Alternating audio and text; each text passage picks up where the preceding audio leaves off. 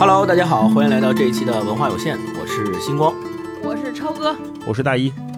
我们在这期节目录之前，先聊一聊各自的近况啊。为什么要聊近况呢？就我们这期节目呀，就是你现在听到是昨天录的，昨天这会儿才录。对，为什么昨天这会儿才录呢？有很多状况出现。是是，我们呃，比如说大老师在外面出差，出差了挺也挺多天的。对，一个超哥也出现状况了，脚踝受伤。我这边呢，呃呃，虽然在度假，对，虽然在度假，但实际上呢，其实是这个也是在养病。对，腿也是有问题，然后也疼，然后 对，我们三个人都有点小状况发生啊，然后也是先跟大家对，先跟大家聊一聊。超哥先说吧，因为我跟星光去了 p o Fest 嘛，很多人问超哥怎么没来啊？超哥跟大家汇报汇报，最近怎么回事儿？我为什么没来？我就是腿脚不行，人到中年了。现在现在我们以前那个文化有限的群还都是这个，大家商量商量选题，聊聊书。最近要是有人看到我们文化有限的那个微信群，就知道这是个中老年群，就都是病人和病人在探讨病情。对对，两个受伤的人说啊，你这儿疼吗？我也是，你去哪儿看的呀？哎呀，我 我去这儿特好，你也去那儿。他说那，然后行行，我去这儿挂号。我是怎么回事？我之前不是在节目里边跟大家说，我就老崴脚嘛。就密频密的两个月崴了三回脚，后来我说不行，这崴脚也太疼了，我得去根治一下，看看是什么原因，对吧？我就去求，就是求知了一下，然后就去医院找大夫，先去了一个北京挺著名的同仁医院，有一个足踝科，就专门看我这个部位的大夫说，哎呀，你这个可能是韧带有问题，就动动动我的脚，特别神奇。他说，哎我。他说：“你听见那个脚的骨头嘎啦嘎啦响吗？”我说：“听见。”他说：“你这可能是韧带有问题，你去拍这个拍核磁去吧。”我就去照一片儿，拍完之后，那个我就正好上礼拜这片子出来，我就拿给大夫看。大夫特逗，一拿完片儿在那儿看看看，就他也不跟我说话，先跟旁边有俩实习医生说：“哎，你看这片儿，你看这片儿，你再动动他的脚，这就是典型的。”然后这个这个就是这个科室的实习生说：“真的真的，快把我那些师弟师妹们叫过来会诊，让他们也瞧瞧。”对，然后正真的真的果然就是另外一个诊室的人过来，就每个人我都把鞋穿上了，因为感觉都是这么多大夫看完了，每一个人进来我就又开始脱鞋，脱了好几起儿鞋。然后我说：“怎么了？”我就有点害怕，我说：“我这是不是出什么事儿了？”大夫说：“你这个呀，说你这个韧带断了。”说你看这个片子上都看不到你的韧带了。我说那那我还能走啊，对吧？给大家科普一个小知识。他说这个人的韧带呢有两条，就是一条是负责这个脚脚踝韧带，一条它就是首先韧带是起固定作用的，就像皮筋儿一样勒着你。然后有一条韧带是负责保护你前后运动的，比如是绷脚、勾脚。还有一条是负责保护你左右运动的。我这个就是保保护左右运动那个断了，这要不要紧？而且我跟你说，人真的很脆弱。这进来之前我还健步如飞，直到大夫跟我说我脚听见这个消息之后，断断，我当时就说，我得我得扫个轮椅吧出去。就之前我还想着说，我今天这个苹果手表这环没闭上啊。我待会儿我得坐地铁回家，还得跳操啊！直接他跟我说这韧带断了，我当即就说：嚯，不行，我得弄个轮椅了。待会儿要不然给狗总打一电话来接我吧。对，是。然后这是碰第一个大夫就说：哎，我说那这怎么办？他说你得做手术，而且还得说，但是现在手术技术特别进步。他说我这叫什么内窥镜，就是还挺小一个口儿，就是在这种。电子设备之下做不用，不是我想的那。他说，而且还得缝个这种人工的韧带。然后大大夫就说啊，你这植个人工韧带，那个你走路的时候可能这人工韧带有点紧啊，因为你这太松弛了，慢慢就被热吸收了就好了啊。这是。这是第一个大夫的诊断结果。后来我说不行啊，这手术太严重了，这咱们得多听多方面汇总一下意见，然后就去了另一个医院。多听多看多感受嘛。对，这个医院可厉害了，我跟你说，就是这是我生平第一次离国家专业运动员距离最近的地方，就是国家体育总局体育医院，就他就是在国家体育总局旁边。进去之后就到处写的什么国家运持国家运动员证的这个可以优先看病，然后我就在诊室门口等，就都是那种穿的 China 就那种衣服的人，然后坐坐在跟前。人家是为国争光来的，你是干嘛来的？对我说这你看我这没有专业运动员的技能，但是我得了和专业运动一样的病，就当时感觉就是喜悦参半，就还有挺荣耀，对。然后那个当时我跟我朋友说，我说我来这儿看你，跟他讲述这样的情形。然后我朋友跟我说说，哎，你是不是那里边运动水平最菜，但是受伤最严重的？我说有可能。然后我就去让这个运动，就这个运动医院的医生看，医生也是在那看完片说啊，你这个韧带确实有问题，确实断了。然后我就说，哎，我那我这腿也老疼，也照一腿的片子，您帮我看看。他说，哎，你这腿韧带也不行。他说，你把胳膊伸出来。我一伸，哎，你们看我关节。是这样的，就是你们普通人应该是这样的，我的是这样的。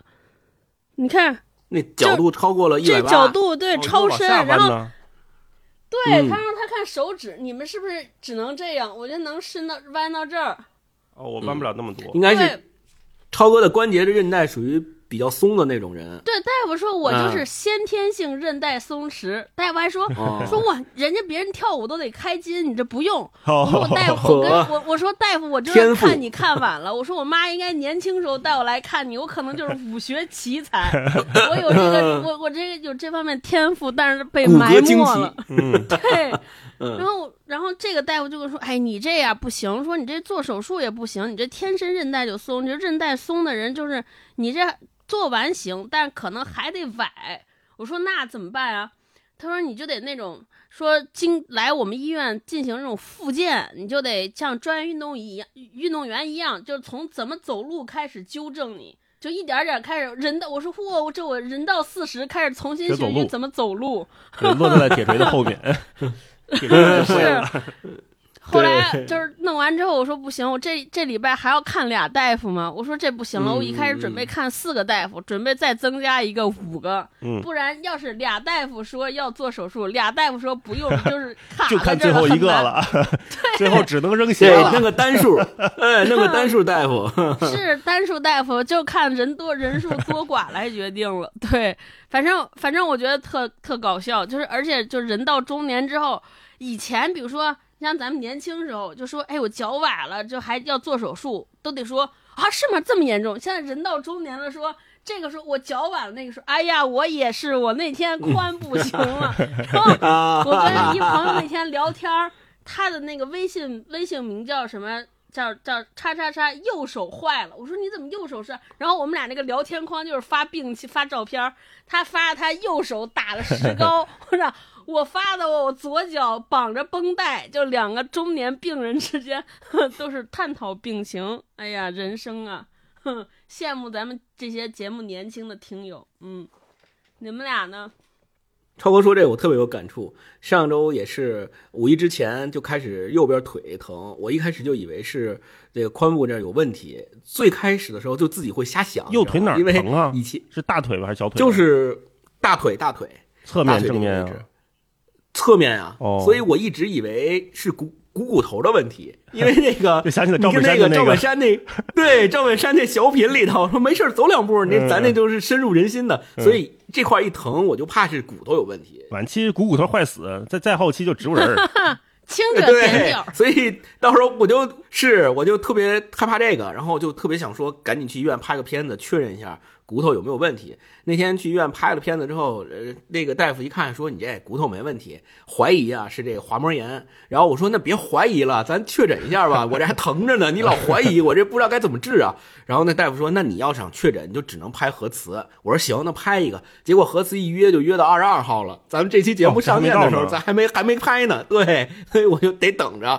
等拍完之后，大夫再看，哎，可是你看这两天我在外头吧，发现吃着吃药，吃了几天药，这腿呢好像又没之前那么疼了，所以我估计等到我拍核磁的时候就不疼了。好了，不是你吃的是什么药，这很重要。你吃点止疼药那是不疼啊。呃，不是止疼药，就是也是那个骨科大夫给我开的，还有什么活血化瘀的一些药。对，所以等拍完核磁再看看嘛，看看大夫怎么说，是呃长期可能需要注意锻炼还是咋着？反正我妈老跟我说，你这就是胖子。因为我妈跟我这么说，真的有道理，我觉得有可能。刚才我还想问超哥，我想说超哥这到底是什么引起的？后来他不说这先天性的就筋软吗？对吧？那像你这，我估计是缺乏锻炼。不，我之前真的是。我我有段时间我说为什么要狠心下定减下定决心减肥，就是因为这样，就是人一旦胖了呀，你去医院看任何病，最后尤其是这种比如说亚健康方面或者不严重的，当然你除非推推轮椅啊或者担架进去没事儿，就有个小病小灾，大夫几乎几乎指向说你得减减肥呀，啊，你这病啊瘦了应该就都根除了，都是这种，嗯，对，特别难受。嗯，大老师呢？我前阵跟奔驰不是他们搞一活动嘛，跟看理想一起做了一个活动，我们在那个西北走了五天吧，就是一个练车的一个直播活动。我主要是负责幕后的工作，所以就跟着他们一块跑，从西宁到张掖到嘉峪关，再到酒泉到敦煌这几个地儿。哦，西北经典路线。对，就是河西走廊的一条线。头一次对甘肃有了一个全新的印象，因为我虽然是就是我老家不是在白银嘛。就是我经常回从兰州去白银，我一直觉得甘肃对我来说就是茫茫的大戈壁，就茫茫的戈壁滩，或者是那种小小小的土包，没有什么其他东西。可是这次走这一条线，我才发现，像什么山丹军马场啊这些地方，就以前霍去病在那儿训练军马的地方，是一个呃很开阔的大草原，就有有点像早年我们跟超哥一起出去旅行去那个就是北京北边的那些什么叫叫什么那些。对坝上那些地方，那些草原就就有点像内蒙的感觉了。再往西北走，就又翻过雪山，因为它祁连山脉嘛，特别长。早上我们在那个山丹军马场那块有那个鸾鸟湖，还下雪呢。再往下走，走到丹霞地质公园那块就有丹霞地貌，就各种颜色的山。下了雨之后。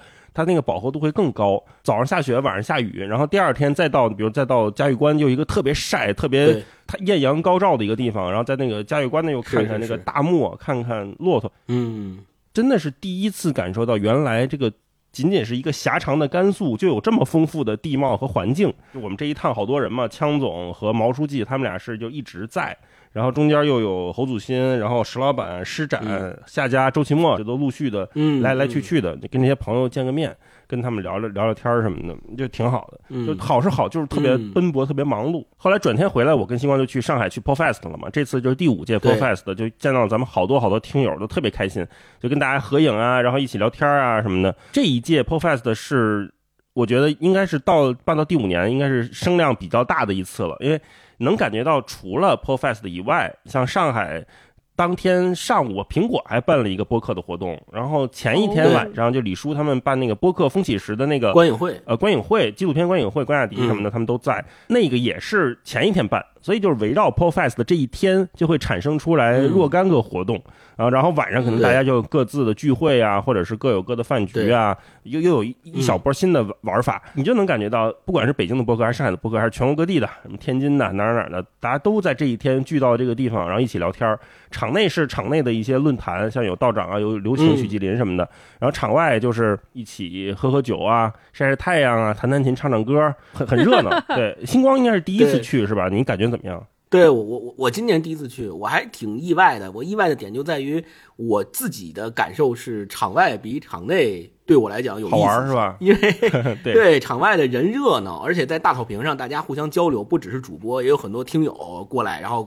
就是今年杨毅老师他们搞了一个换贴纸的活动，特别特别热闹，好多人过来先问说，哎，说那个你是文化有限，我说我是星光，你好你好，然后大家就过来都说换贴纸，我特别主动，因为一个人只给了三十五张贴纸一个节目，都换到后来都没有了。对，听友过来问说你还有贴纸吗？我说不好意思，实在不好意思，都发完了。对对对，特别逗啊。然后跟这些呃主播也是在草坪上面，大家互相就是交流，互相聊天。你刚才提到那个关雅迪老师他。在那草坪上面，从他到场外开始就一直在那录，在那站了，拽不同的主播过来录，拽了在那录了三个多小时。然后我看在那个群里边就有人说说，对，说关雅迪老师在那录，一直在那录，录了三个多小时。然后底下有人说他那三个多小时可能对他来说就是三分钟。然后有人说真是播客夏尔巴，夏尔巴那把我逗坏了，对，太棒了，嗯。再次感谢一下我们在 Profit 遇到的所有的听友，听过我们。支持我们节目的朋友哈，是在再在节目里面向大家表示一下问候，对，表示一下感谢，谢谢大家啊，谢谢大家，嗯，下次见，下次有机会见，对，好，那这一期我们什么这一期，我说快差点差点说要结束，咱 们这期录到这里吧，那前面我们三个人也聊了聊最近的各自的一些近况啊，然后我们就今天呃还是来聊我们这个主题这本书啊，读一本跟自我成长有关的，尤其是跟呃。儿童时期或者叫我们叫童年时期的成长经历的历程有关的一本书，叫《杀死一只知更鸟》。嗯，那这部作品它也被公认为叫世界上最有名的成长小说，说它塑造了人类家庭教育的典范。对，所以前面我们才说我们要读一读它到底是怎么样来把家庭教育的理念一步一步的传递给孩子，它是怎么样在这本书里面去传递这种理念的。那它虽然是一本已经出版了六十年的作品，但是仍旧长盛不衰，就一直在影。影响了一代又一代的孩子和他们的父母啊，那这种影响力到底是怎么保持的呢？或者说，呃，我们说他到今天为止关注的课题呢，是一种永恒的东西。他为什么能突破六十多年这个时代的局限？至今我们今天反复读的时候，还觉得说，哎，某某些点对我们来说很有启发。那首先我们就是还是让对超哥，首先我们还是让超哥来介绍一下，呃，这本书的有关信息，它到底讲了一个什么样的故事？我们为什么隔这么？多年的历史，我们还读它，还会发现它有很多启发的点给我们。嗯，超哥，这本书刚才星光介绍了，就杀死一只知更鸟。我昨天理了理啊，说如果把咱们讲过的每一本书，就给每一本书都印一张名片，就把这本书里边获得殊荣啊、赞誉啊都写在这个名片上，算上一个 title。我估计，咱们今天这本书有可能是名片上 title 最多的。我对我大致理了理，这 title 都有什么？就是首先，据说它是全美国图书馆借借阅率最高的书，而且是美国人最爱读的小说，估计是没有之一，只有最。而且它是美国中学生必读，也曾经被写入过教材。就这回和咱们上期节目呼应上，咱们中国教材里边是，对对对，对也是教材，这个也是教材，对，就就可能看出来，就仅就这篇文章而言啊，我觉得咱们那个教材可能比美国的教材还是更深奥一些。对这个啊，第四个说这本图书这本书啊，在零六年的时候被英国图书馆界啊。这个把这本书列为每个成年人在死前应该读一读的书。死前读是不是有点来不及了？反正这就是这一辈子都得 读一本书，人生必读。然后他在这个列列 list 上的排名居然比圣经都高，就是把它排在了圣经前边。对，这个就很厉害。然后这个书获得过普利策小说奖。嗯，时代周刊曾经把它评为。这个百大小说啊，百强小说，然后很多总统推荐过，反正奥奥巴马他们家说，奥巴马说这是他们家最爱读的书。然后根据这本小说改编的电影，获得了一堆奥斯卡，入围了当年应该是在当年的奥斯卡奖上。获得了八八项提名，最后夺得了三项大奖。然后里边有包括最佳改编啦，还有这个最佳男主角。这个当年演演这个杀死一只知更鸟电影的男主角是格里高利派克。我不知道年轻的同学有没有对这个人熟不熟悉？就是和曾和奥大利奥黛丽赫本。对，演《罗马假日》的这个男主角非常帅气、高大、英俊、威猛，就就这个男主角。一个很老的电影，都是黑白片儿。对，都是黑白片儿。对，这就是他的各种殊荣啊，列就特别长。这本小说讲了个啥故事呢？就其实概括起来说，这本小说就是讲了一个以一家人的经历。为主要内容的这么一个故事，那这家人呢，他是什么样的一家人呢？首先，就我们知道这个故事的时代背景，它应该是呃写于二十世纪六十年代，但他的写的故事发生的背景其实是在一九三五年左右，就是那个时候美国经济大萧条的时期。而且他们写的是一个美国南方一家人的故事。大家也知道，在一九三五年左右，虽然美国南北战争已经结束了，但是在南方黑人的处境仍然非常的严峻。就他们还是几乎没有和之前的生活状况没有那种颠覆性的改变，还是要和南白人要分区生活，然后大家在很多情况都不能一起。都不能在一起，他们还是要被区别对待。对，这就是当时这个时间和地点。那这个家庭成员是是一家四口人嘛？有爸爸，有妹妹，有哥哥，还有一个他们家的黑人的黑人的佣人。就是一家四口，这个这家庭里边妈妈很早就去世了，所以他这本小说就是以这里边这个小妹妹的视角，第一人称来写我们家那几年发生了几些一些奇奇怪怪的事儿，或者一些重大的事儿。这些奇奇怪怪的事儿有大事儿，有小事儿。小事儿呢，包括说小事儿是啥呢？就是我我们家镇上的这些怪邻居。就这些怪邻居有各种各样的怪，有一种就是说我们家旁边这个十几年没出过屋的这么一个怪邻居，这些男人们就就好奇呀，说他们家发生什么事儿，然后镇上有风言风语。还有一些怪邻居，就是一个老太太，就是一位恶婆，就打引号的恶婆婆，就每次从我们家经过的时候，都要对我们家恶语相向，说特别难听的脏话，就像这些小朋友啊。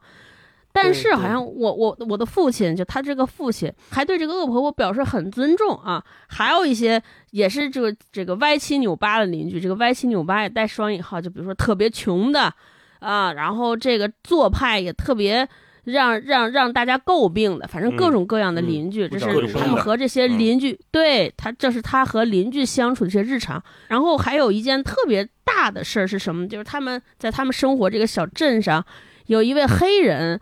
被指控为强奸了一一名白人女性，然后这个小朋友的爸爸就因为是律师，而且是镇上为数不多的律师，就被这个法官指派为要为这个黑人辩护。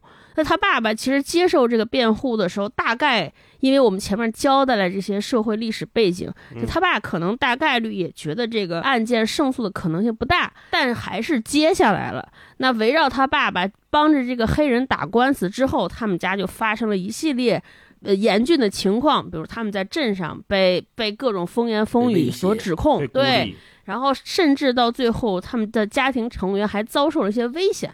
就基本上这个小说里的故事，就是我我讲的这一些啊，围绕这个展开。我觉得值得一提的就是，除了这个小说的背景，还有这个当时写这个小说的写作背景。大家可以看，就这篇这部小说是写于美国二十世纪六十年代。六十年代是个什么样的时代呢？就是当时美国社会掀起了很多的思潮，就文化思潮。包括这部小说的改编版获得了一九六三年的奥斯卡奖。那一九六三年发生什么事儿呢？在美国，就是马丁路德金那篇《I Have a Dream》那个演讲，就在那一天，就在那一年发生了。然后当时美国运动，对，有很多民权运动，有性解放运动，包括我们。对我们今天影响非常大的这个嬉皮士文化，在一九六几年，在一九六零年这个写作的年代，就是它刚刚在萌发。那嬉皮士运动，它整个支持什么？它说，嬉皮士文化运动的核心，它其实就是说，我要反战，反对这些种族，反对过去的这个陈旧的社会上那些陈规陋习，然后我们要支持民，支持平等，支持自由。对我们那会儿。看电影里面老有那个有人喊说 “Make love, no war”，对，这就是典型的嬉皮士文化代表，就要崇尚和平，崇尚自由和爱，反对战争，反对种族歧视，反对性别歧视。所有，所以我们。就是刚才嬉皮士文化里边，包括这些社会思潮运动里边所称赞的、所反抗，都在这篇这部小说里边能够看到很多清晰的线索啊。包括这部小说里边的很多词和句啊，都被马丁路德金在各种的演讲中引用过，包括还有后边很多总统啊。比如说，应该是尼克松吧，还是谁？对，呃，肯尼迪就被刺杀那位总统肯尼迪，也多次在公开在电视的演讲中啊、辩论中引用过这部小说里的话，就可见这部小说对于美国社会影响之深远啊。其实就是它处于一个社会思潮大冲撞、社会动荡加剧的这样一个时代当中。嗯。然后，并且每因为每一代美国人都对这本书太熟悉、太熟悉了，所以很多美国总统才会引用这本书里边的话，或者引用这里边的故事，让大家明白他想讲什么嘛。就是这本书在美国人民心中的地位啊，非常高大。我补充几句，就刚才超哥说这个故事背景，因为这里面其实有三个时间点，还挺有意思的。一个是，就我们从最远往回倒哈。就是最远，我们可以算到一八六三年，就是林肯发布了解放黑奴宣言。其实这个就是南北战争的一个结束嘛。虽然南北战争只打了四年，但是也是相当惨痛的四年。那就这个打完之后的美国，就是林肯发布了这个，就算是平权运动的一个，我们可以把它理解为开始，或者把它理解为结束。如果我们学习历史的话，就是说，哎，到了这个地方，可能就美国的历史产生了一个转折。可是看完这本书之后，我们就会发现，就是美国南方，尤其是哈伯里写这本书的这个故事背景，美国南方作为蓄奴州的集中地。我们看到很多事情绝对不是一蹴而就的，就人们观念的转变不是靠一个法令，不是靠一次判决，不是靠一场演说就能生效的。这个一八六三年发布了解放黑奴宣言，一直到一九三零年代，就是这本书故事发生的时间，也是哈伯里他的成长时间线其实是相近的嘛。嗯，甚至可以把它理解到，就是哈伯里以自己的童年为视角写了这么一个故事，就是一九三零年代哈伯里的出生，再到他后来的一九六零年代这个一系列的嬉皮士的这个精神解放运动，从一八六三年到一九三零年代这个时候发生了什么？刚才超哥提了一下，就是美国的大萧条。就我们现在说到一九二九到一九三几年的这个这几年，就是全世界其实都是一个大萧条。这个大萧条不光在美国本土上发生，是一个全世界级别的经济。大衰退，对它只是说，因为美国的股市开始崩盘了，从一九二九年的华尔街股灾开始，认为这么一个时间点出现了。那这个时间点出现了，有什么样的后果呢？就是我们如今还是从现在的视角回看过去的历史，我们可能会拎出来几个关键的时间点，或者说给某一个时间段命名。但是我们看完这本书就知道，所谓的时间段、所谓的时间点，也都是后世的人去标记它的。真正在当时那段时间里面。生活的人们，他们的体验是相当相当漫长的。当时，美国的失业率达到百分之二十五，能想象吗？四个人里面有一个人就失业了，一家四口里面有一个人就失业了。然后有些发展中国家对他的失业率甚至达到了百分之三十三，全社会三个人里面就有一个人没有工作。那这个情况对所有人的心智是什么样的冲击？对这个大萧条时期。呃，就失业、经济下滑，所有人的生活水平下降，这只是一个数据方面的表现。但是更重要、更重要的，就是我们在这本书里面会读到的，这个时候正是信任会产生危机的时刻，就是这个时候是会极大挑战社会固有共识和难以推进新的观念的时期，是所有人都会越来越保守，然后民粹会越来越旺盛的这么一个时期。是的，是的，这个背景是发生在杀死一只知更鸟的这个幕后的故事背景。对，如果我们有了这一层背景，再去看这个阿迪克斯，就是这里面爸爸他的所有的决定，他所有的行为，他的付出和他的勇气，就会显得愈加的珍贵。书里面我们看到的，不管是白人还是黑人，就生活都要面临各种各样的挑战。就是他给了我们一个我觉得非常非常重要的提醒，就是在这种大萧条、在经济不是那么飞速发展的时期，我们所有人。跟人种没有关系，跟地域、跟国家也没什么关系。所有人都会面临什么样的同样的问题，在这本书里面都会重现。就这就是我们说历史会不断重现，只要你活得够久，你就能经历历史的重现，对吧？就我们要怎么处理这些不公和偏见，还要怎么守住内心的那份公理和正义，这个是这本书这个背景为什么重要的原因。然后再到一九六几年的时候，刚才。超哥和星光都介绍这个嬉皮士运动，就不多说了。就大家产生了一次观念上的解放，然后大家越来越注意到这个民权问题的重要性，有了马丁路德金。然后，如果大家对这个方面的这个故事感兴趣的话，也推荐我们特别喜欢的一位作家叫林达，对吧？林达写过一本书叫《我也有一个梦想》，就是近距离看美国系列的其中一本。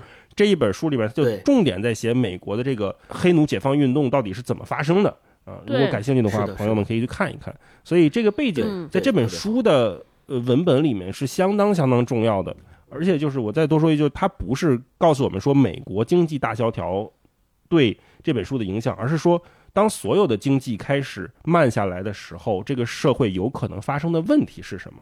这个才是最宝贵的。嗯，没错，呃，而且尤其是我们要想到，正是因为刚才大一老师提到的民粹主义上升抬头的时候，正是很多时候民族主义出来，并且社会产生大撕裂的机会。你我们再往前倒，其实就知道说二战的时候为什么纳粹德国能起来，也正是因为他们那个社会遭受到了经济衰退、发展停滞不前，很多人失业，于是纳粹党希特勒为代表的那群人他才能够起来，然后鼓动人民，鼓动他们。去参与战争，最后酿成了一个世界级的灾难。那这个时候，其实我们有这个故事，这个我们有这个社会背景，之鉴。对，了解这个社会背景的话，我们就知道这本书的出现以及它里面所提到的那些坚守，那些真正对正义、对公理的追求，那些我们哪怕在任何艰难困苦的条件下，也要知道什么是是，什么是非的那些东西，就更加显得它非常的珍贵。对，这个也是我们觉得这本书特别特别厉害的地方所在。那大老师刚刚也说到了这本书的一些背景的知识，接下来呢，才请他给我们讲一讲，介绍介绍这本书的作者哈伯里。嗯嗯，呃，哈伯里的全名叫尼尔·哈伯里，是一位美国的女作家。她出生在美国阿拉巴马州，是美国东南部的一个州。然后她在这个州的门罗维尔。一个小镇是这个州里面更南部的一个小镇，所以就是我我说为什么我们要提到这个就北美国的南北战争和这个解放黑奴运动，其实就是因为他所在的这个美国南方，从我们看这本书里面也能看到，就是这里面有很多对黑人、对有色人种的蔑称，对吧？他们就是习以为常，挂在嘴边的。但是我们现在按照我们现如今的这个观念的进步，或者说是我们的嗯文明的演化吧，我们可能已经不用这些词了啊，嗯，就能感觉到。即便是在他就是二六年出生、成长这几十年的十几年的生涯当中，他也能频繁的感觉到，在当地其实有色人种还是一个相对不受重视和被排挤的呃族群，对吧？那没错，他在大学期间其实就写了很多有关种族歧视的作品，其实这也是我们说读这本《知更鸟》的母题。那多说一句，就是哈伯里有一个说法啊，说他是那种一本书作家。什么叫一本书呢？就不是说他一生只写了一本书，而是说他因为第一本书的爆火被大家密切关注，所以导致他后来的写作生涯就很难再写出更高水平、更被人喜欢的或者更被更多人读到的作品。甚至因为他的第一本书的爆火，导致后面他因为疲于应对各种各样的社交啊，或者签售啊，各种各样的演讲啊、来访啊。影响了他后期可能所有职业生涯的写作，就有这么一种作家叫一本书作家，就是你可以说他是幸运，也可能说是不幸吧。这一本书作家还有谁呢？就是还有我们读过的赛林格啊，赛林格也是因为写完《麦田捕手》之后爆火，所有人都会去追逐他，去吹捧他，他也感觉到很厌烦。虽然他后面写了九故事，我们也读过那本书，对吧？但是他跟他前面的所谓的长篇这种特别有分量的巨著相比。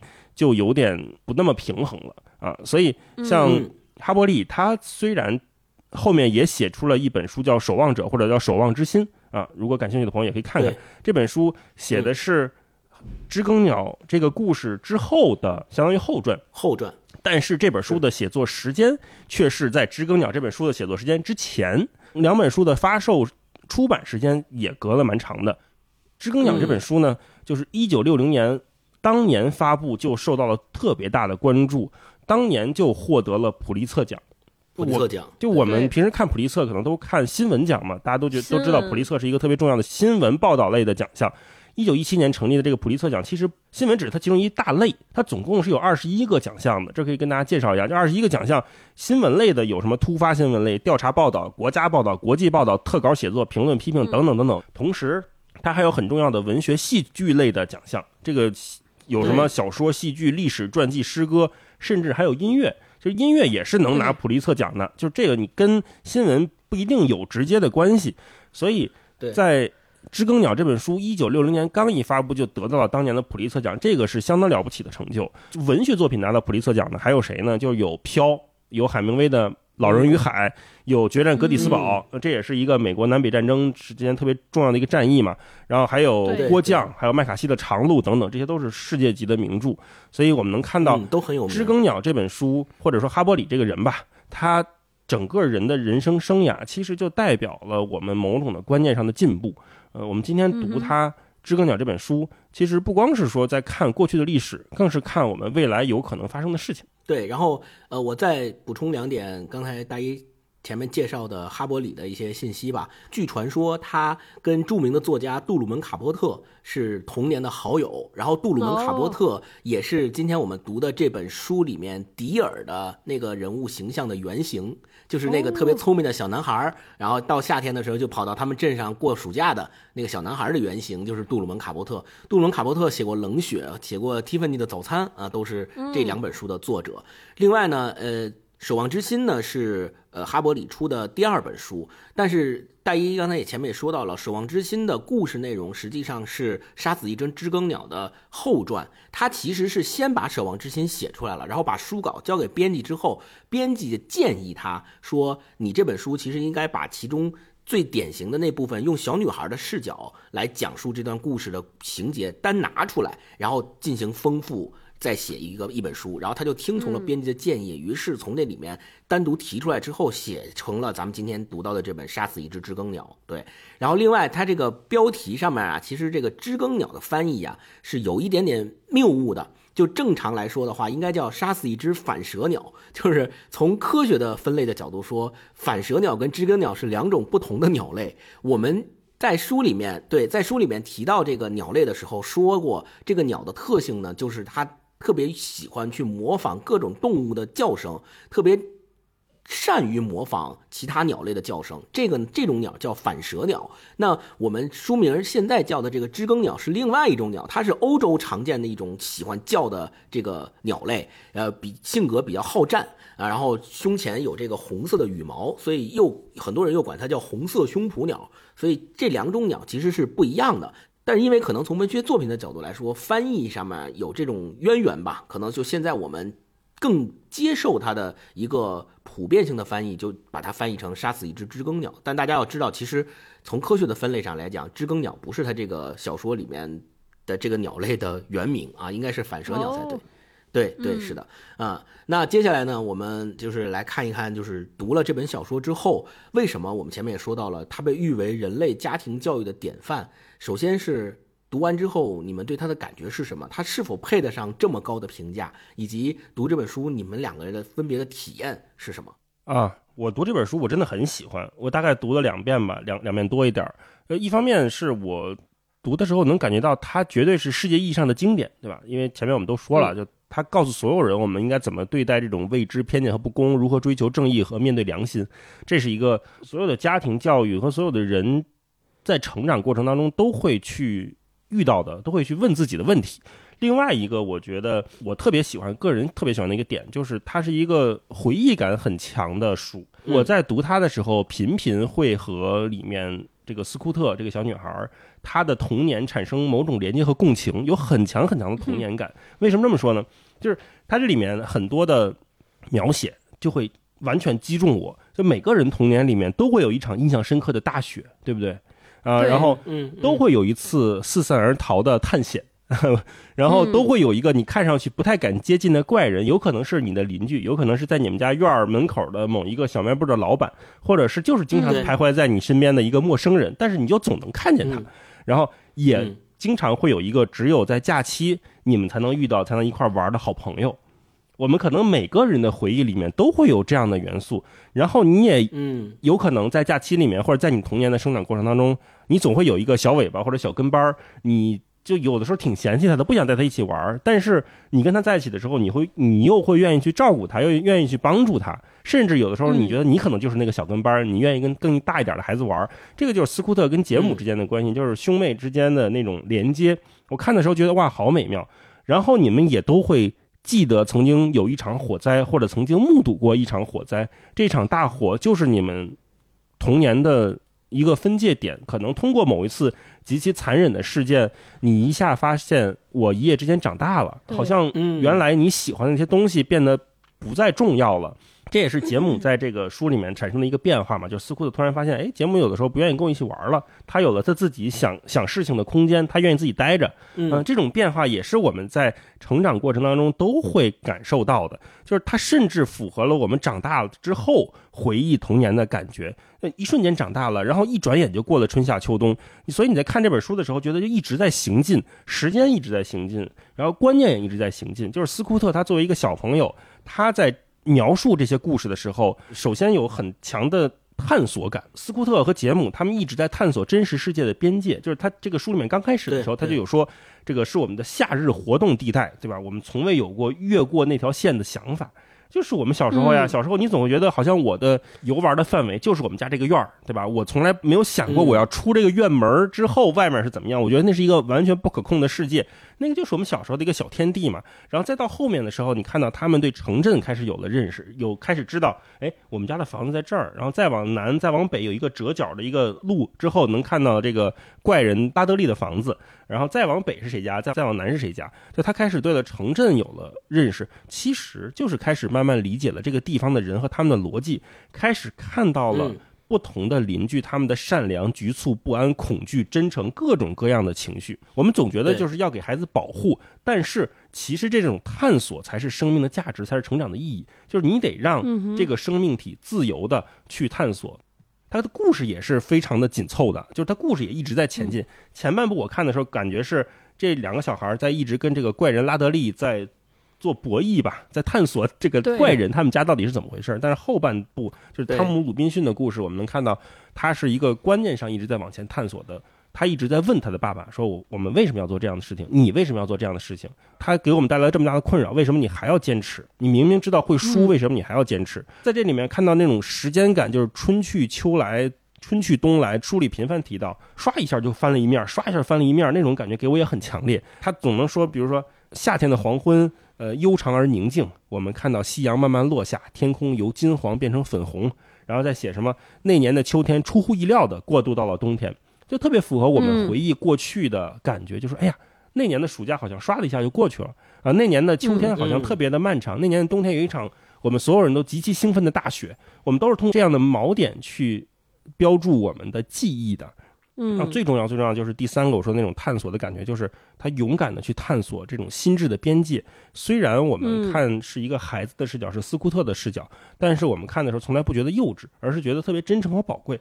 就是阿迪克斯的他爸爸和斯库特之间的对话，永远是那么的真诚，那么的我把你当一个成年人在看待，我是怎么想的，我就没错。告诉你我是怎么做的，我就告诉你，让你看到你所谓的言传身教，在这里面就体现的淋漓尽致，对吧？阿迪克斯说的那段话特别重要，就是特别好。我想让你见识一下什么是真正的勇敢，而不要错误的认为一个人手握枪支就是勇敢。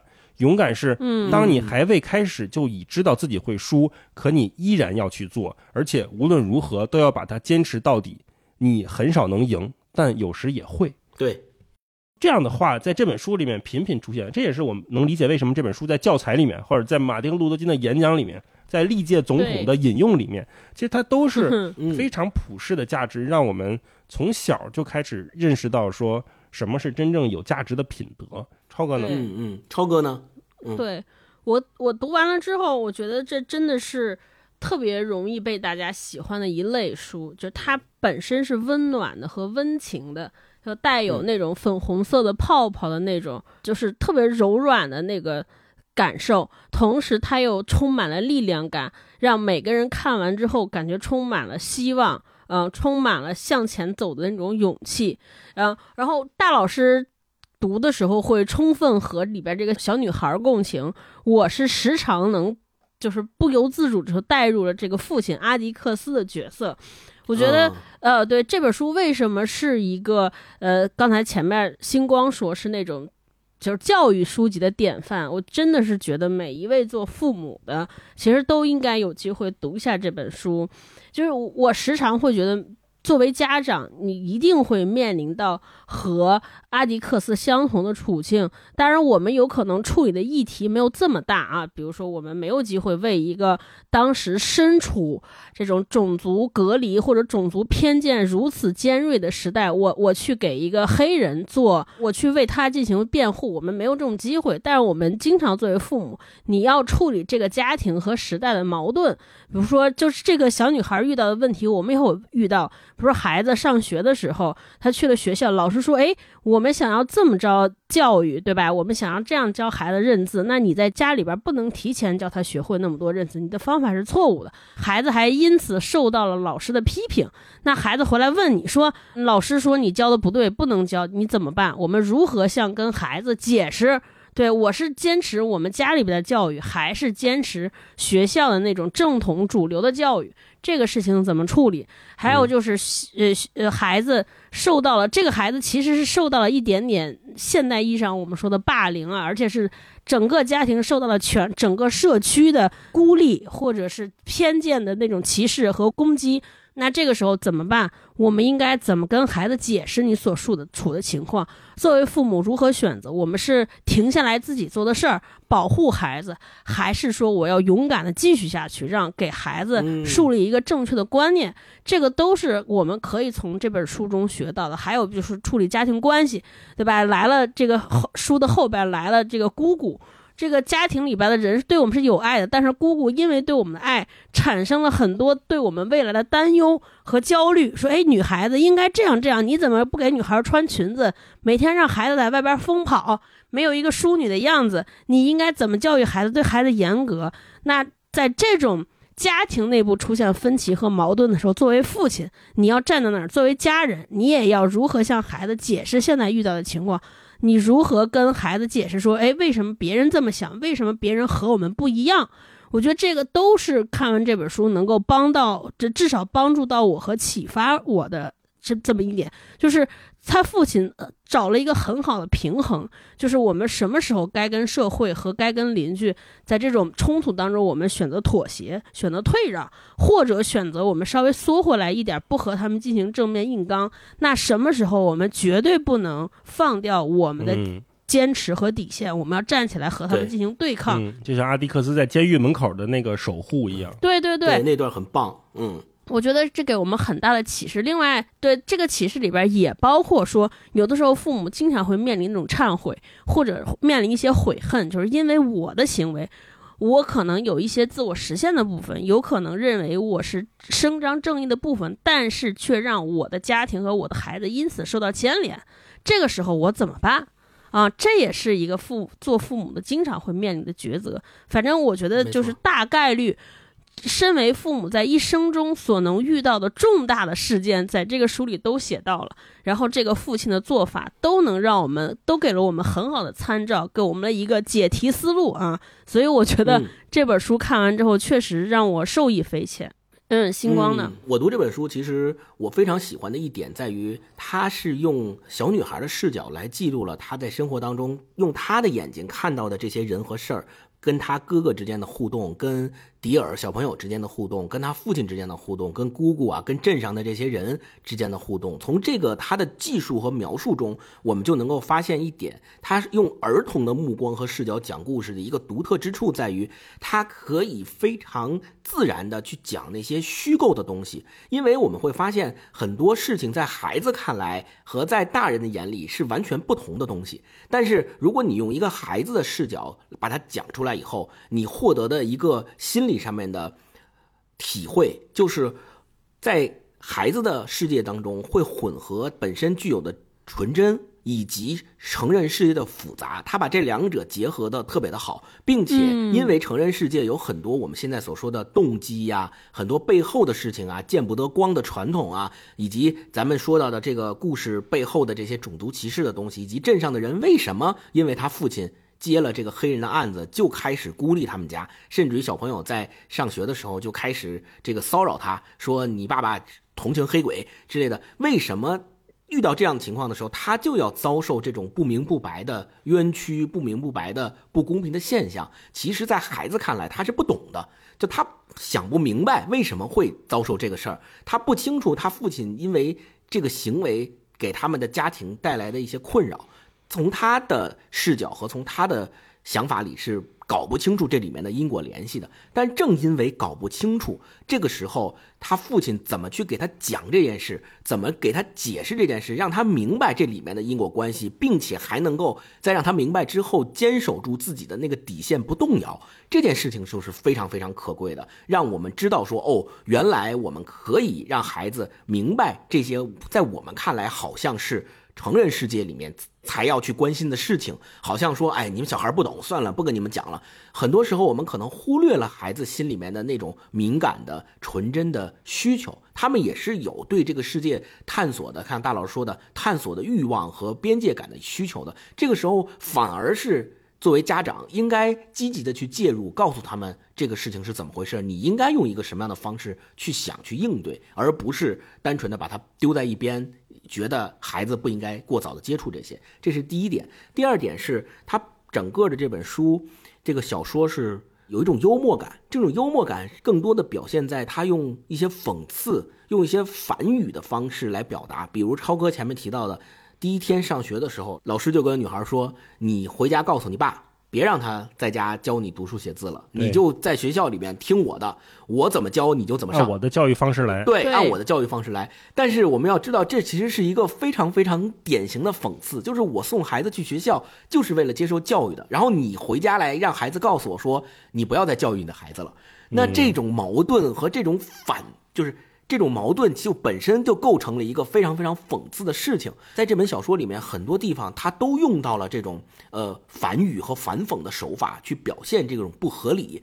哈伯里是用这种幽默的表现手法来体现的是这种在他们的传统和在各种思潮的涌动之下。怎么样？种族歧视是怎么样被这个镇上面的人一边在固守，又另外一边又装作道貌岸然？他其实是非常好的揭示了这两者之间的差别。比如说，超哥也提到了那个镇上的恶婆婆，对吧？他总是对这两个小孩恶语相向，但是其实他父亲告诉他们，这个恶婆婆是一个最有勇气的人，她敢于坚持自己的坚持。就这种反差感的塑造，也是让我们能够对人物形象和整个这个故事里面所要传递给我们的这种世界观、这种观念，是一个非常好的塑造。另外就是最后一点，我非常喜欢的，它这里面所表现出来的那种勇气和怜悯，是让值得我们每一个人去好好学习的。不只是孩子学习，而且更多的是成年人也要是学习，并且它其实提供了很多可以操作的。示例和示范，就像超哥说的，作为一个家长，如果你看了之后，你甚至于对每一个细小的问题怎么去跟你的孩子沟通和交流，有了一个非常好的掌握。它不像我们所，呃，现在比如说很多家庭教育的这些卖课的还是怎么样，不像告诉我们说，我们应该保持儿童纯洁真诚的心灵啊，不要让他们接受这个世界的污染。其实这本书。这里面的父亲这个形象没有这样做，他把这个社会上面我们所本身就能遇到的这些丑恶的不公平的事情，用这样的方式去潜移默化的告诉了自己的孩子，而没有把它放在一个罩子里面，说你是祖国的花朵，所以你们不能接触这些东西。但其实外面那些东西就是真实的世界，你不可能永远把你的孩子关在这个温室里面，永远不接触外面这些真实的世界。经常会过度保护一个孩子，对。怎么样在磨难当中去历练孩子们的这个对世界的认识，在不公平当中还能够保持自己那份底线的正正气，然后在充满丑陋和问题的世界里面去塑造所谓的道德底线，保持我特别喜欢的一个词叫体面，就是它这里面反复提到一个词叫体面，保持精神的体面。我觉得这件事情是特别特别重要，尤其是在那个年代更重要，在我们这个年代也是非常重要的，在每一个年代都是非常非常重要的。对。好，那接下来我们就进入这个精彩片段分享环节，然后我们来分享分享读这本书的时候让我们特别感动，或者是让我们感觉到特别有启发的段落啊。超哥先来吧。哦，我先来。我其实看这本书的时候，一时常想起另一位名人的话啊，就是以前我特别喜欢看房龙老师的书，就房龙写过好多这个这个简史那个简史，然后他他我有一次看他写的美国简史。他有一句话，他说：“如果别人问我说美国这个国家的文化和其他的文化有什么不同？”房龙老师说：“我的答案是，我认为美国有一个文化被特别好的发扬，那就是演讲文化。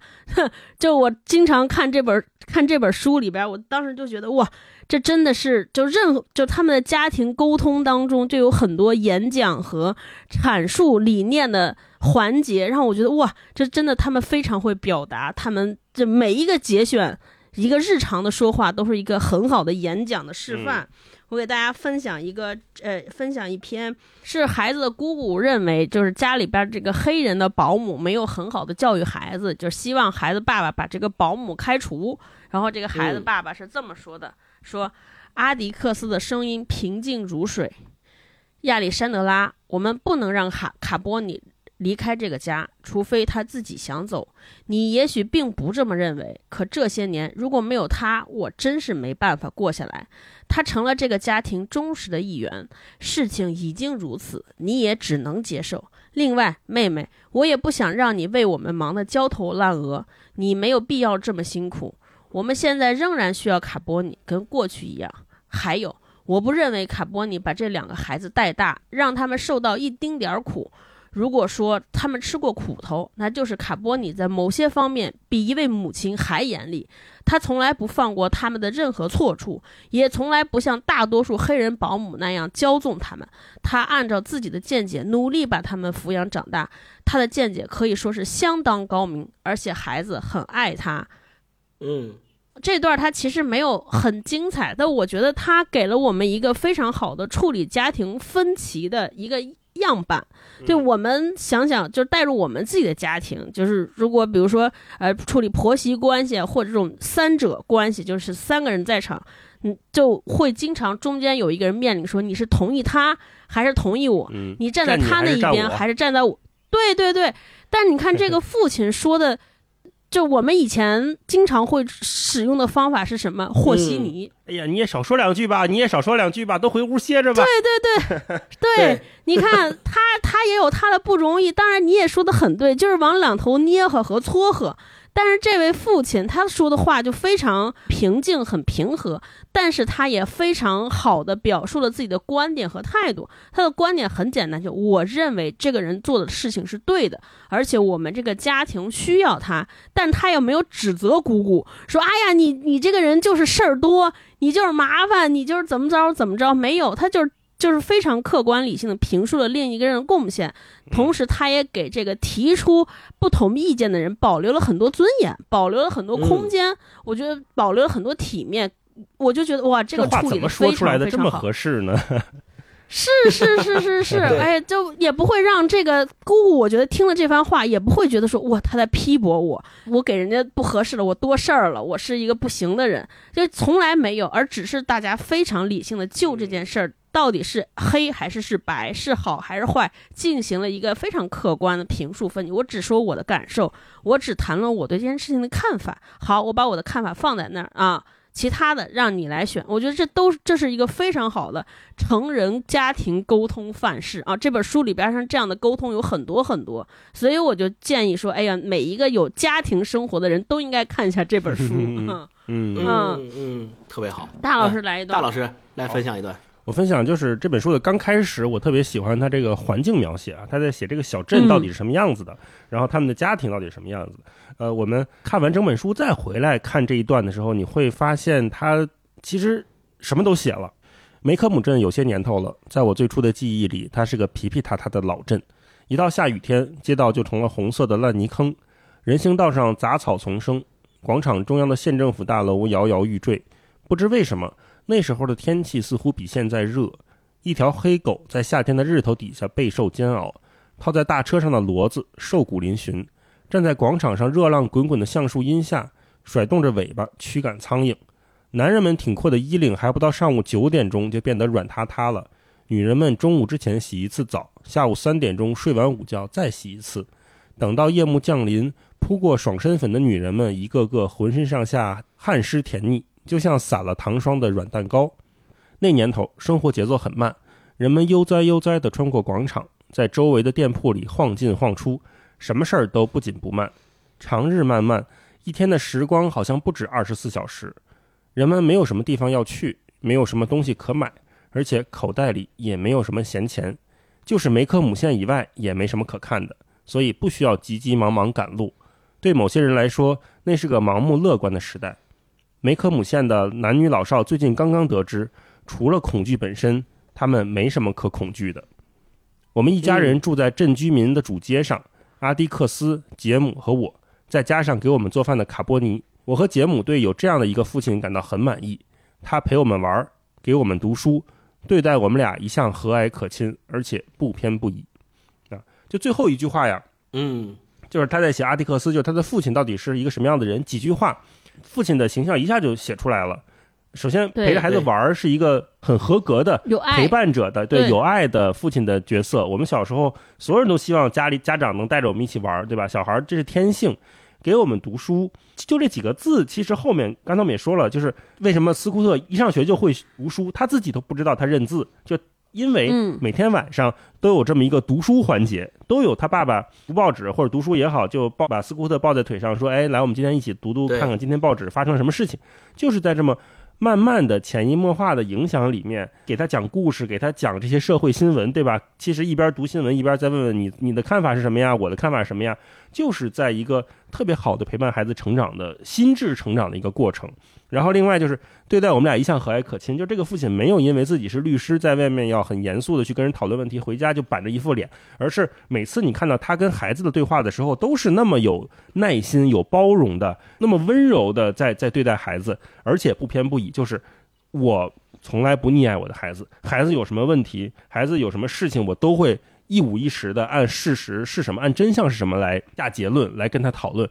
即便到最后，我们说杰姆他是不是真的用刀刺杀了有这个我们说这个打引号的反派吧，阿迪克斯这个父亲，他也是没有说我要包庇我的孩子，我要让我的孩子免于某种惩罚，而是他真的是刚正不阿的、不偏不倚的在处理这个问题，在跟警长在辩论，在还原事实的真相。特别喜欢这本书之后，再回来看这一句话，你就能感觉到为什么我们有这样一个父亲感到很满意。全世界对阿迪克斯这么一个父亲其实都很满意，所以才会把他奉为家庭教育的一个说卖的比圣经还好的一本书嘛。嗯，对。说到这个小说里边对父亲这个形象的塑造和赞誉，就是后来这个小说写完了之后。呃，阿迪克斯的这个形象就成为了法律专业里面非常正直的一个楷模的形象。就是在一九九七年的时候，阿拉巴马州的律师协会专门在门罗维尔这个小镇为阿提克斯树立了一座纪念碑。这个纪念碑上写的就是该州法律历史上第一座值得纪念的里程碑。然后，二零零八年的时候，哈伯里就是这篇小说的作者，他自己也获得了阿拉巴马州。律师会的荣誉特别会员资格，他因他获得这个资格的理由是他创立了阿提克斯这个人物，并且使他成为使用法律途径为穷困者服务的榜样性人物。你想想，这是一个小说里面的虚构性人物，都已经获得了在现实社会当中这么多的认可，就证明大家对这个人物形象有多喜欢。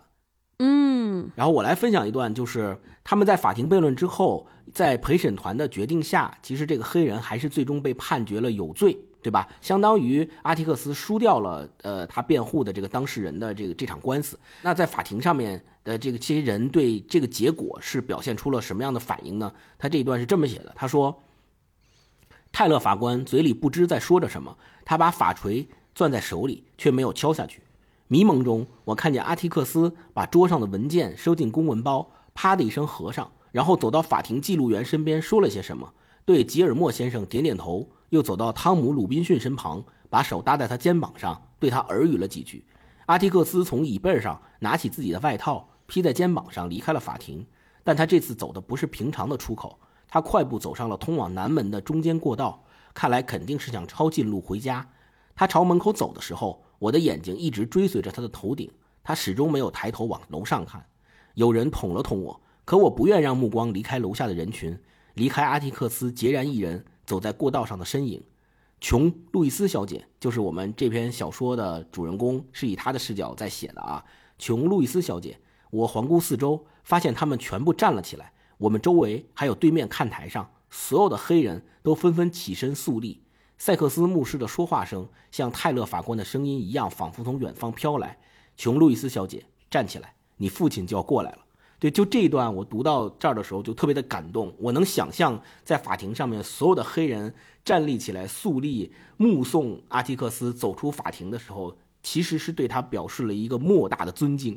就即使他没有成功的为他的辩护人拿下这场官司的胜利，但是在所有黑人的心里面，他们都把阿奇克斯当做英雄一样的去尊敬，认为他其实是在法庭上面用自己的专业能力指出了他遭受的不公，并且还原了事情的真相，告诉所有人，其实这个黑人就是被冤枉的。但是。因为陪审团的决定还是判决了他有罪，他没有办法改变这个结果，但是他在内心深处，他在所有黑人的心里面赢得了他们所有人的尊敬，这一点是特别特别重要的。就哪怕后面其实也有写，除了这些黑人对他尊敬之外，镇上的这些邻居，哪怕一开始的时候表达了对他给黑人辩护这件事情的不理解，表达了他对给黑人辩护这件事情的，就是反对。呃，有非常鲜明的反对意见的这些邻居们，他们也对他用各种方式给他支持，就是告诉他说，哪怕我其实，在内心深处是不支持你为这个黑人辩护的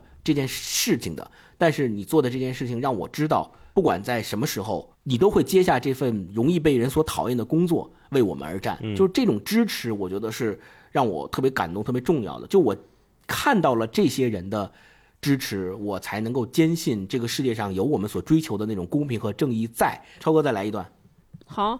我再来一段，我就是分享一段，呃，前面的开头描写他们镇上这个怪邻居，一个十几年足不出户的怪邻居这段话，就是小孩是怎么想他的。对我觉得这段话其实虽然轻描淡写，一个小孩的视角，呃，把他听到的风言风语都写出来，但是我觉得透过这段话，让我们明白，有的时候这种偏见到底对一个人的摧毁有多大。就这些话念起来，我们可能会觉得。这些控诉现在看起来觉得很荒谬，这不是一个正常的人，就是他的这些行为，别说他是个好人或坏人了，这这不可能是一个人不合理来干出的事儿。但是就是因为这些偏见的加持之下，让这些看起来非常荒谬的事情，让大家深信不疑这么多年。我觉得我给大家分享这段话啊。这个孩子是这么写的，就是他们听说这个房子里边住的这个人是什么样子，他是这么写的：说房子里住着一个恶毒的幽灵，人们都这么说。可我和杰姆从来没有亲眼见过他。据说他会在夜里，等到月亮落下去的时候溜出来，偷偷往人家的窗户里面窥探。如果谁家种的杜鹃花被寒流冻坏了，那肯定是他往花上吹了口气。呃，梅科姆镇发生的所有小偷小摸之类的勾当，他都摆脱不了干系。有一段时间，一连串病态的夜间犯罪让镇上的居民心惊肉跳，人们家里养的鸡和宠物不断惨遭毒手。虽然作案者疯子埃迪掉进巴克湾里淹死了，但人们仍然盯着。拉德利家不想打消他们最初的怀疑。随便一个黑人到了晚上，从来不从拉德利家门前经过，而是横穿到对面的人行道上，一边走一边吹口哨。梅科姆学校的操场连着拉德利家的后院，院子里的鸡圈旁边有几棵高大的胡桃树，总有一些果实掉落在学校操场这一边。但那些胡桃散落在地上，孩子们谁也不敢去碰，因为拉德利家的胡桃吃了会死人的。如果有人把棒球打到了拉德利家的院子里，谁也不想法子拿回来，就当是丢了。那座房子早在杰姆和我出生之前就笼罩着一层阴影。尽管拉德利一家人在镇子里的任何地方都被人们欣然接纳，但他们却选择离群所居，这在梅克姆镇是个不可原谅的怪癖。他们不去教堂，这是梅克姆镇最重要的娱乐活动。他们却选择在家里做礼拜。拉德利太太在上午十点来钟的时候，几乎从来不串门去邻居家喝咖啡，当然也从来没有加入过布道会。拉德利先生每天早晨十一点半出门到镇上去，并在十二点钟准时返回，有时候手里拿着一个牛皮纸袋。邻居们猜测里边装的是食品杂物。我从来不知道拉德利先生从事什么行当。节目说他的工作是买棉花，这是什么也不干的委婉说话。不过，在所有人的记忆里，拉德利先生和太太以及他们的两个儿子一直生活在这里。拉德利家的星期天总是门窗紧闭，这又和梅科姆镇的生活方式格格不入。关门闭户意味着家里有人生病或者天气寒冷。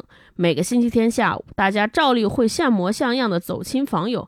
女生们穿上紧身胸衣，男人们套上大衣，孩子们也穿上了鞋。然而，拉德利家的邻居从来没有在星期天下午走上他们家门前的台阶，招呼一声“嗨”。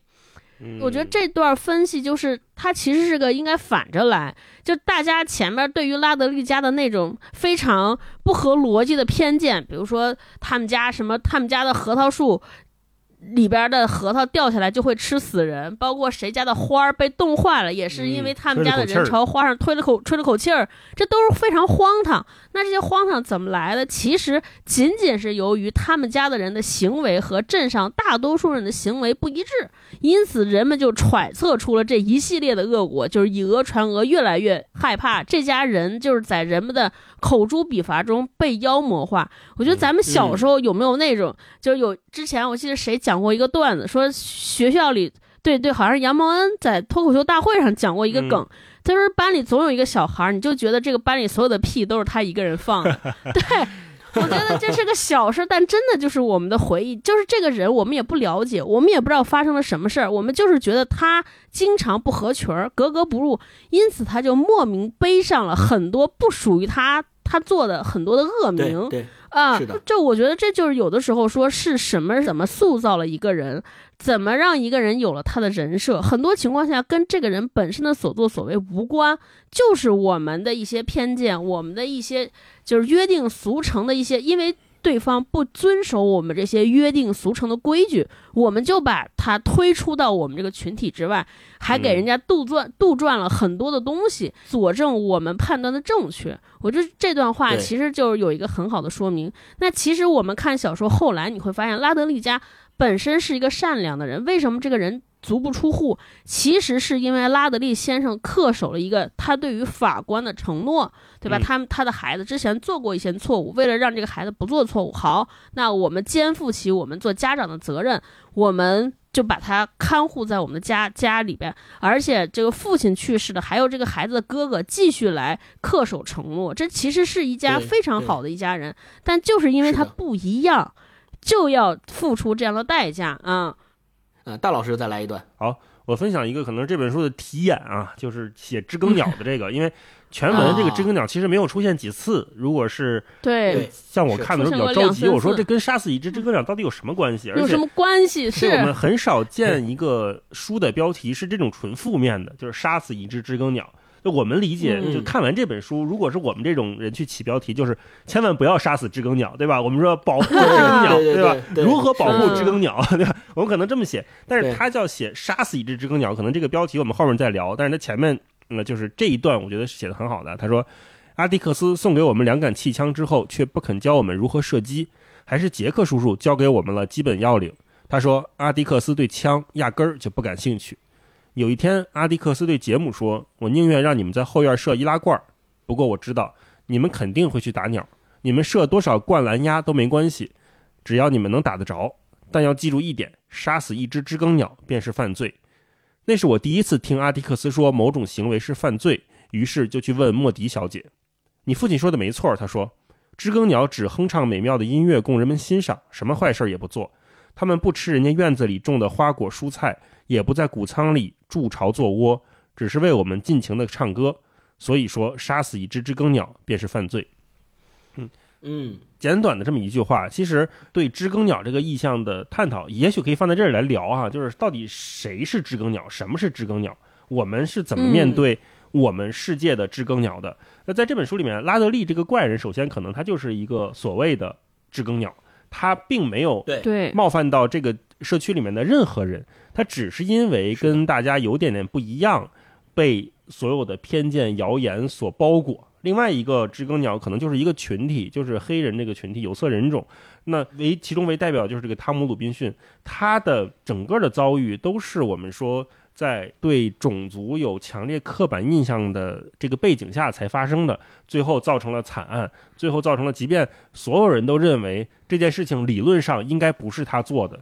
可是判决还是给了他一个就是杀就是这个强奸犯的罪名，对吧？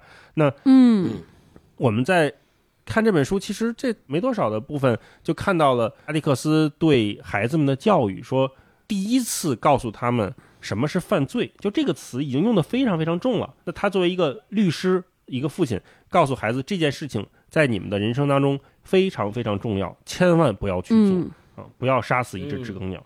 所以我看到这儿的时候还是蛮感动的，嗯，哦，是是，嗯，我觉得这个意象我们在后面还可以再详细的聊一聊，到底杀死一只知更鸟想要表达的意思是什么。那最后我来跟大家分享一段，就是我也特别特别喜欢这一段，读起来非常的感动。嗯，就是他的父亲接了这个为黑人辩护的这个活儿以后，在学校里面，他和他的哥哥就受到了同学们的奚落和讽刺。就说，呃，你父亲是一个同情黑鬼的人，并且镇上的这些邻居们也会当着他们两个的人面说，那个同情黑鬼的人其实指的就是他的父亲。但实际上，在他们两个人的想法里面，并不知道这件事情为什么就这么遭到别人的反对和不支持。然后有一天呢，这个小女孩就回回到家，就跟他父亲谈到了这件事情。在谈到这件事情的时候，他父亲是这么跟他说的：“阿迪克斯，一天晚上，我禁不住问。”到底什么是同情黑鬼的人？阿迪克斯的脸色一下子变得严峻起来。有人这么叫你吗？没有，是杜博斯太太这么叫你。他每天下午都说你是同情黑鬼的人，就像是热身一样。去年圣诞节，弗朗西斯也这么说，那是我第一次听见。你是因为这个才打他吗？阿迪克斯问。是的。那你干嘛还问我是什么意思？我试着向他解释，与其说是弗朗西斯那句话把我激怒了，倒不如说是他当时的语气和表情。他那副样子就像是在骂人，是鼻涕虫什么的。斯库特，阿迪克斯说：“啊，他开始跟他讲了。嗯，他说，同情黑鬼的人只是一种毫无意义的称呼，跟鼻涕虫一样，这很难解释清楚。有些愚昧无知的人认为有人关爱黑人胜过关爱他们，就用这个词来称呼。这个词不知不觉也成了和我们一样的普通人的日常用语，用来给人打上卑贱丑陋的标签儿。那你并不真的是同情黑鬼的人，对吗？我当然同情黑人，我尽自己所能去爱每一个人。”有时候我也很为难，宝贝儿。如果别人把那当成是一个侮辱性的字眼来骂你，并不能贬损你的人格，那只能让你看到骂你的人有多可悲。他的谩骂并不能伤害到你，所以别让杜博斯太太影响你的情绪。他自己的麻烦事儿已经够多的了。对，首先他爸爸告诉他说，如果有人说我或者说你是同情黑鬼的人，这件事情根本不值得你的情绪上有任何的波动，因为这个标签本身就是愚昧的。对，就是每一个人他在不经过自己大脑的正常思考的前提下脱口而出的给别人贴上的这么一个标签。然后，那不仅仅是我们读到这段的时候，我们就应该想到，不仅仅是这个故事里面的这句同情黑鬼的人的这个标签，我们他们在到处给别人贴我们。日常生活当中所经历的很多贴标签的事情都是这样，就我们脱口而出说，哎，那个人是什么什么什么人，谁谁谁是什么什么什么人，嗯，这种标签非常非常的容易，他不经过任何理性的思考，就很容易的给任何人贴上。这种时候，不要在乎这些标签，真正不要让这些标签影响到我们的情绪，它就是一个用说就是。原话 就是这个词，不知不觉也成了和我们一样的普通人的日常用语，用来给人打上卑贱和丑陋的标签。他背后只是想要去辱骂那个人是卑贱的，是丑陋的。至于这个标签真正是什么，其实说这个标签的人也不在乎，所以不要被这个情绪所影响。另外，他最后解释了说，尽自己所能去爱每一个人。说如果别人把那句话当成一个侮辱性的字眼来骂你，并不能贬损你的人格。就这句话，其实给了我们一个很大的信心。就我们总会觉得说，别人骂我，哎呦，我不想让别人骂我，谁也不想让别人批评自己，甚至于不想让别人用侮辱性的字眼骂自己，说我是不是做错了什么事情。但是我们要想到，很多时候我们被对方骂，其实并不能贬损你。如果你接受了，那你就才是真正的，就是他骂你是骂对了。就是如果他骂你的时候，你他只是一句话。你根本不在乎这句话，那他这句话其实对你的伤害是根本是不存在的。对，就是你的人格和他说什么其实没有直接关系，你的人格对对只跟你做了什么有关。嗯，对，所以我觉得这个也是给了我们一个非常非常大的启发和支持，就告诉我们在这种事情上我们应该怎么去面对它。那接下来我们就最后吧，来聊一聊，就是咱们今天读到的这本小说的题目叫《杀死一只知更鸟》，以及后面大老师提到的最后那件事情的真相到底是什么？嗯啊，为什么阿提克斯一定要跟那个警长辩论这件事情？说我我要把这件事情呃一五一十的真相说出来，但是警长不同意。最后他们两个人达成了一个妥协吧。那最后的真相，咱们读完之后。你们两个人认为这个真相到底是什么？为什么他们两个在这儿最后就达成了这个妥协？是不是意味着阿提克斯好像违背了自己对一生，违背了自己作为职业律师一生以来所教导自己孩子的那些应该坚持的东西？他是不是最后好像打破了自己坚持的那些东西？对，你们怎么理解这件事情？嗯嗯。他和警长之间都有一个共识，就是说我们要保护这个不愿意出屋子的人。我们知道这个出屋子的人做了什么，就是他为了保护孩子，杀害了那个作恶多端的坏人。说坏人打打引号。阿迪克斯本身孩子父亲的选择是说，那我让我的孩子来承认我们家孩子吉姆就这个哥哥是失手，相当于是过失防卫杀害了那个人。我要让我的孩，我要站出来替我的孩子辩护。反正就是不要让这个。不出屋的这个怪人来接受公众的审判，那警长的处理呢？警长就说我也同意，我们要保护他。但警长说我们就是让坏人说这个坏人是失手过失，坏人自己杀了自己，跌倒了，嗯。自己跌倒了，处在这个刀尖上，就他们俩做了这个选择。最后，阿迪克斯也同意了警长的做法。那他们俩都选择说：“我保护那个不出屋的人。”那这个时候，女儿说了一句话：“说我我懂，爸爸这种做法就是相当于不杀死一只知更鸟啊。”在这里，我觉得那个知更鸟，我的理解，它就是那种我们生活当中觉得有一点怪癖、有一点怪异，它可能和周遭格格不入的这些人。啊，我们选择保护他，尊重他们的习惯，尊重他们的癖好，只要他们没有伤害到我们大多数的利益，我们来选择保护他。就我对这个结尾的理解，它其实是。我一直想聊一个话题，就是关于妥协和坚持。就是我们在什么时候下应该妥协，我们在什么下应该坚持。看样子好像他父亲妥协了，但我觉得他父亲的妥协，他是形式上的妥协，但他最终通过妥协达成了他想达到的那个目的。他最终的目的，他要为这个所有大家都认为不好的人来呈现出他们另外不为人知的一面。我觉得这是他做所有东西的一个动机，就是我们要尊重他人，尽可能的理解。他人，这是他的动机。父亲在整个小说当中，他哪些时候做了妥协，哪个时候做了反抗，我还大概捋了一下。你看，他做。书里边出现他做妥协的时候，有这么个，比如说幼儿园，我们前面老提说幼儿园来了新老师，然后认为他教的方式不对，他也没跟孩子说啊，你们老师才是不对，他就说，哎，那我回来还念我的书，但是你不要去幼儿园跟老师争辩。他这个时候看似是妥协了。第二个就是刚才我们讲那个恶婆婆邻居，那个恶婆婆邻居其实是诬告诬告了这个孩子，说这个孩子进行了伤害，你们要让孩子接受惩罚。他爸爸也妥协了，也没有跟这个邻居进行这个。辩论，以否则的话，以他爸爸是一个律师，以他的雄辩能力，一定会说出个子丑寅卯来。他爸也没有。还有第三回是这个这个诬告别人的凶手，也是最后杀害孩子的这个凶手，在接受完庭审之后，给他爸爸在当街对吧，啐了他爸一口。那个时候，那个阿迪克斯也选择了隐忍。关于这个坏人的这个罪名，到底是我们？把他公之于众，还是我们大家默认真相？就是所谓叫我没有选择公正。这个时候，他爸爸也选择了这个妥协。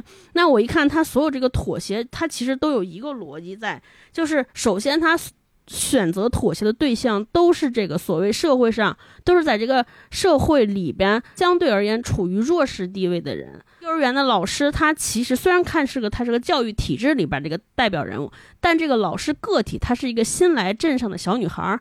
对这个镇上完全人生地不熟，而且他对于教育理念好像还有一丝新的认识，因此他在那个时代跟他爸爸和镇上的所有人相比，他是个弱势的，对吧？他这个邻居那个婆婆就是一个。有久病缠身，而且即将不久于人世，受伤病困扰已久的这么一位老妇人，也是一个弱势。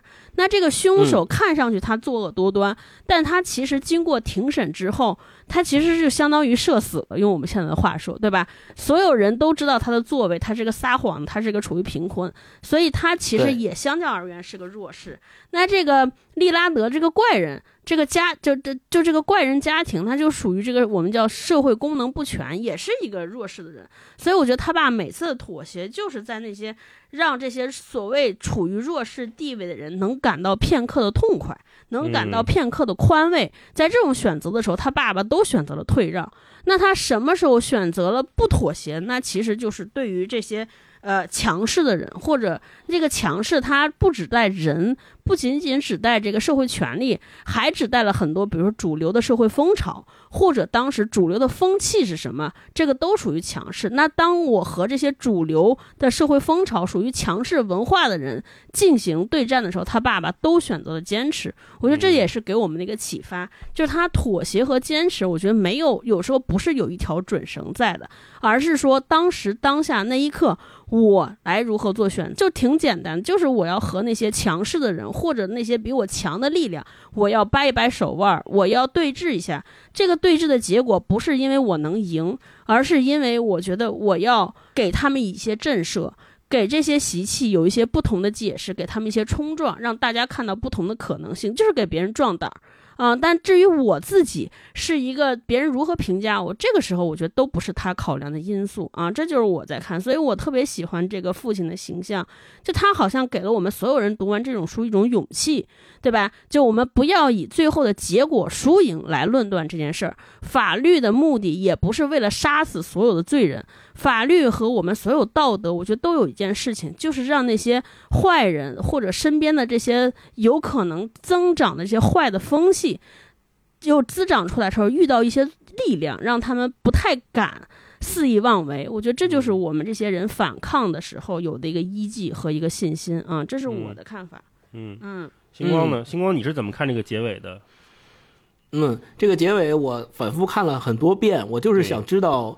最开始的时候吧，我也挺奇怪的，就我觉得，哎，他父亲最开始的形象是那么一个坚守住自己内心正义，并且教育自己的孩子也这样做的人，但他做到最后，为什么他就好像是妥协了？他怎么就接受了警长的那一套的说法，说自己倒在自己的刀尖上，把自己给刺死了？这个一听就很不合理呀。那他总有一个人在搏斗当中，不管是谁出于故意的或非故意的情况下把那个人刺死的嘛，对吧？要么就是杰姆嘛，他儿子；要么就是那个怪人。怪人嘛，对吧？那只这两个人总有是，就要么就是这两个人里面的其中一个人失手把那个人给刺死了，他不可能是那个人自己倒在刀尖上把自己杀死的。但是我反复读了之后，我发现其实阿迪克斯之所以要跟警长辩论的原因，不在于他要保护，或者是他要把自己的儿子供出去，不是为了他不是为了这个目的，他其实跟警长的目的是一样的，就是。